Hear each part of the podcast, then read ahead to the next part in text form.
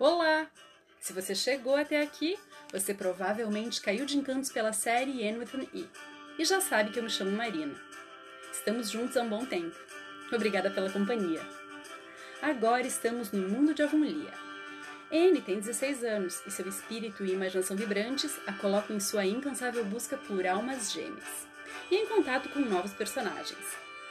Só para te situar, estamos em 1909. Eu tô adorando conhecer o mundo de mais de um século atrás. Acho que você também.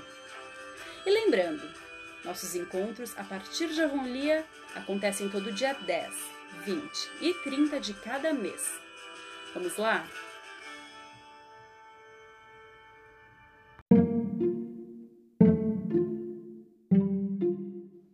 N de Avonlea, capítulo 9 Uma questão de cor. Aquela velha indesejável da Rachel Lynde veio aqui hoje novamente, importunando-me para que contribuísse com a compra de um novo carpete para a sacristia. Disse o Sr. Harrison irritado. Eu detesto aquela mulher, mais do que qualquer pessoa que conheço. Ela consegue condensar um sermão completo, com texto, comentário e aplicação em meia dúzia de palavras, e arremessá-los em você como um tijolo.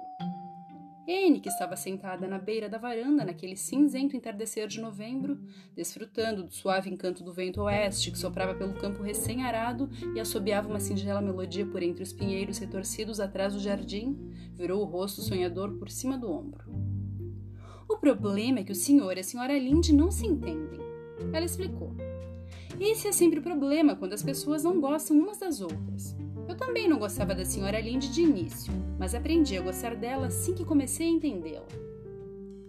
Talvez algumas pessoas possam gostar da senhora Linde com o passar do tempo, mas eu não continuaria comendo bananas só porque me disseram que aprenderia a gostar delas se os fizesse.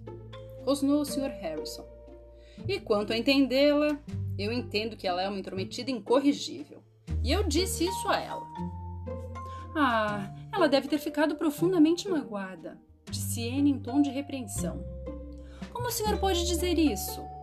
Eu disse coisas terríveis à senhora Linde muito tempo atrás, mas só porque tinha perdido a paciência. Não conseguiria falar nada assim de forma deliberada.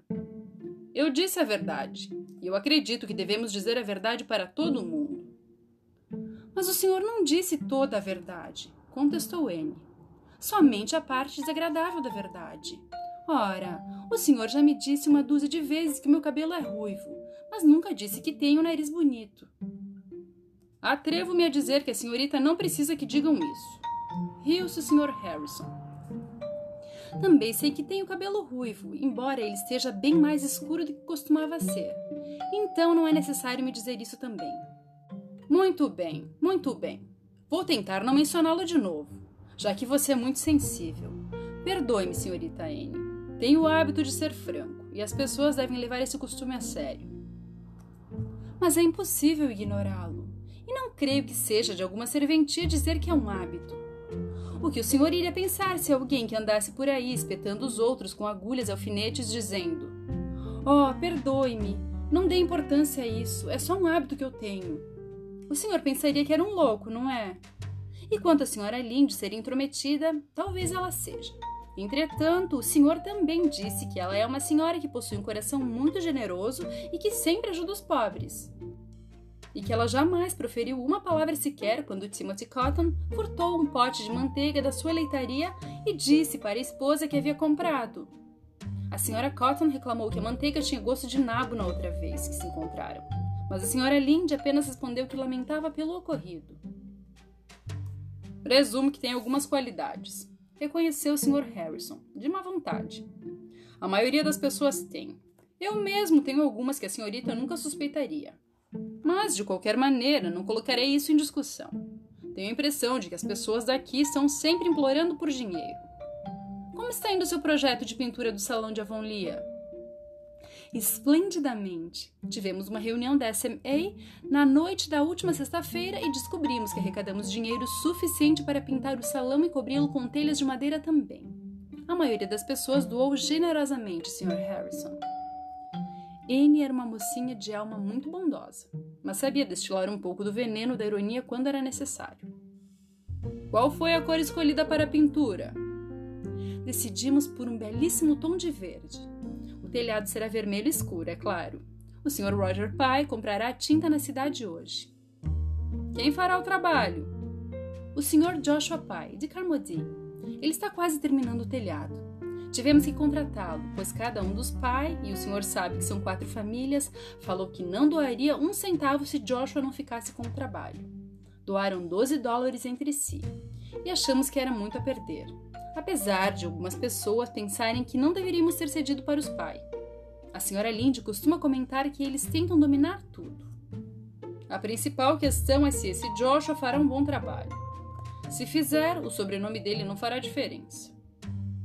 Ele tem a reputação de ser um bom trabalhador, mas dizem que é um homem bem peculiar.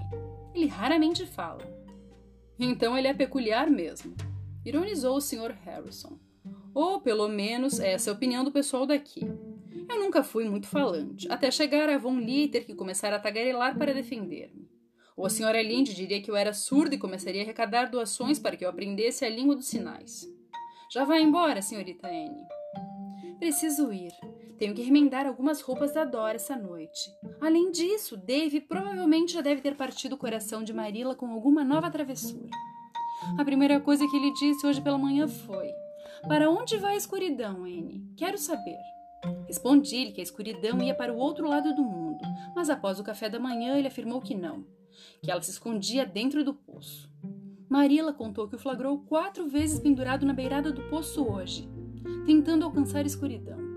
Ele é endiabrado, declarou o Sr. Harrison.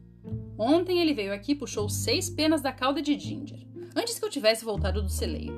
O pobre pássaro está abatido desde então. Aquelas crianças devem dar um enorme trabalho para vocês.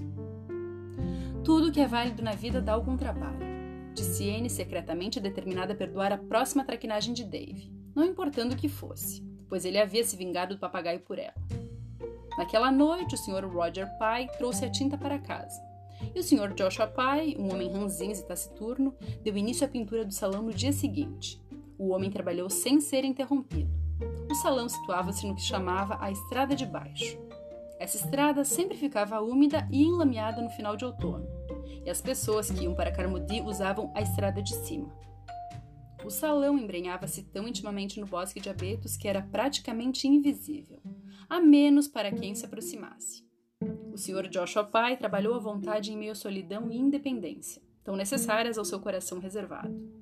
Na sexta-feira à tarde, o Sr. Pai terminou a tarefa e voltou para casa em Carmody. Pouco depois de sua partida, a Sra. Rachel Lynde foi até lá, enfrentando a lama da estrada de baixo pela curiosidade de ver como o salão tinha ficado com a nova pintura. Quando passou pela curva dos abetos, ela viu. A visão afitou a Sra. Lynde de maneira estranha. Ela largou as rédeas, ergueu as mãos e exclamou: Bendita providência! Com o olhar vidrado de quem não consegue acreditar nos próprios olhos. Então desatou a rir quase histericamente. Deve ser algum engano, só pode ser. Eu sabia que aqueles pais iam fazer uma bagunça. A senhora Linde parou várias pessoas na estrada para contar o que ocorrera com o salão a caminho de casa. A notícia se espalhou como um incêndio. Gilbert Blythe, que estava em casa debruçado sobre os livros, ouviu a notícia por um empregado de seu pai ao entardecer e correu ofegantemente até Green Gables, encontrando-se com Fred Wright no caminho. No portão do quintal, sob o grande salgueiro desfolhado, os rapazes encontraram Diana Barry, Jane Andrews e Anne Shirley, a verdadeira personificação do desespero. Não deve ser verdade! exclamou Gilbert. É verdade, ela respondeu, parecendo a musa da tragédia. A senhora Linde veio me contar quando chegou de Carmody. Oh, é simplesmente pavoroso. Qual o objetivo de tentar melhorar qualquer coisa? O que é pavoroso? perguntou Oliver Sloane, que chegava naquele momento carregando a chapeleira que trouxera da cidade para Marilla. Você não soube? disse Jane colérica. Bem, foi simplesmente isso. Joshua Pye pintou o salão de azul, em vez de verde, um azul escuro brilhante, a mesma tonalidade que usam para pintar carroças e carrinhos de mão. E a senhora Linde falou que é a cor mais medonha que já se viu em um edifício, especialmente combinada com o telhado vermelho. Fiquei completamente chocada quando fiquei sabendo. É desolador, depois de todo o trabalho que tivemos. Como um erro desses é possível? lamentou Diana. Por fim, a culpa pelo desastre imperdoável recaiu sobre os pai. Os melhoradores decidiram usar as tintas da marca Morton Harris, cujas latas eram numeradas conforme um mostruário de cores. O comprador escolhia a tonalidade desejada e fazia o pedido de acordo com a numeração correspondente. O número 147 era o tom de verde escolhido. E quando o Sr. Roger Pye avisou aos melhoradores por intermédio de seu filho John Andrew que estava indo para a cidade e compraria tinta para eles, os jovens pediram ao rapaz que informasse ao pai para trazer o número 147. John Andrew sempre afirmou que tinha dito isso, mas o pai declarou tão veemente quanto o filho que este lhe havia dito 157. O assunto permanece em discussão até hoje. Naquela noite, o mais profundo desânimo reinou em cada lar de Armolia onde vivia algum melhorador. Em Green Gables, o pessimismo era tão intenso que até mesmo Dave se aquietou. Anne chorava inconsolavelmente. Devo chorar, mesmo que já tenha quase 17 anos, Marilla. Ela soluçou. É tão mortificante. É a marcha fúnebre do enterro da nossa sociedade de melhorias. Nós seremos a piada da cidade. Entretanto, na vida, assim como nos sonhos, as coisas frequentemente acabam acontecendo ao contrário. Os habitantes de Avonlea não riram. Todos estavam muito irados. O dinheiro deles fora destinado à pintura do salão, e, consequentemente, eles se sentiam amargamente ofendidos pelo engano. A indignação popular centrou-se nos Pai. Roger Pye e John Andrew haviam confundido tudo entre eles. E quanto a Joshua Pye, ele deveria ser um tonto de nascença para não suspeitar de algo errado quando abriu as latas e viu a cor da tinta. Quando criticado, Joshua Pye replicou que a preferência das pessoas de Avonlea com relação às cores não era problema dele independente da própria opinião. Ele tinha sido contratado para pintar o salão e não para discutir a cor, e estava decidido a receber pelo trabalho. Os melhoradores pagaram com um espírito amargurado, após consultarem o Sr. Peter Sloan, que era o magistrado. Vocês terão de pagar, ele disse. Não podem responsabilizá-lo pelo erro, uma vez que ele afirma que nunca lhe disseram qual cor deveria usar, que só lhe entregaram as latas e lhe deram um aval. Mas é um tremendo infortúnio pois aquele salão está realmente horrível. Os azarados melhoradores esperavam que os habitantes de Avonlea demonstrassem mais preconceito do que nunca contra eles agora. Porém, em vez disso, a simpatia pública voltou-se em favor da sociedade. A população achava que o pequeno grupo veemente entusiasta, que tinha trabalhado tão duro por seu objetivo, tinha sido ludibriado. A senhora Linde aconselhou-os a continuarem a mostrarem aos pais que realmente existem pessoas no mundo que conseguem fazer as coisas sem causar uma confusão. O Sr. Major Spencer mandou avisá-los que iria retirar todos os troncos ao longo da estrada em frente à sua fazenda e semear grama por conta própria. E a senhora Hiram Sloan foi até a escola um dia e chamou Anne misteriosamente no alpendre, para dizer-lhe que se a sociedade quisesse fazer uma plantação de gerânios nos cruzamentos das estradas na primavera, eles não precisariam preocupar-se com sua vaca, pois ela mesma cuidaria para que o esfomeado animal fosse mantido longe dali. Até mesmo o Sr. Harrison riu da situação em particular, se é que ele é dado essas coisas, e passou a demonstrar simpatia por eles. Esqueça isso, senhorita Anne.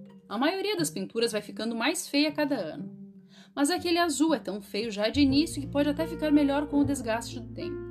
E o telhado está muito bem arrumado e pintado. As pessoas poderão sentar-se no salão em dias de chuva sem ter medo das goteiras. De qualquer forma, vocês conseguiram fazer muitas coisas. Mas o salão azul de Avonlea será motivo de piada em todos os povoados vizinhos de agora em diante. Retrucou N com amargura. E verdade seja dita, foi o que aconteceu. Nos encontramos aqui no próximo capítulo. Até lá!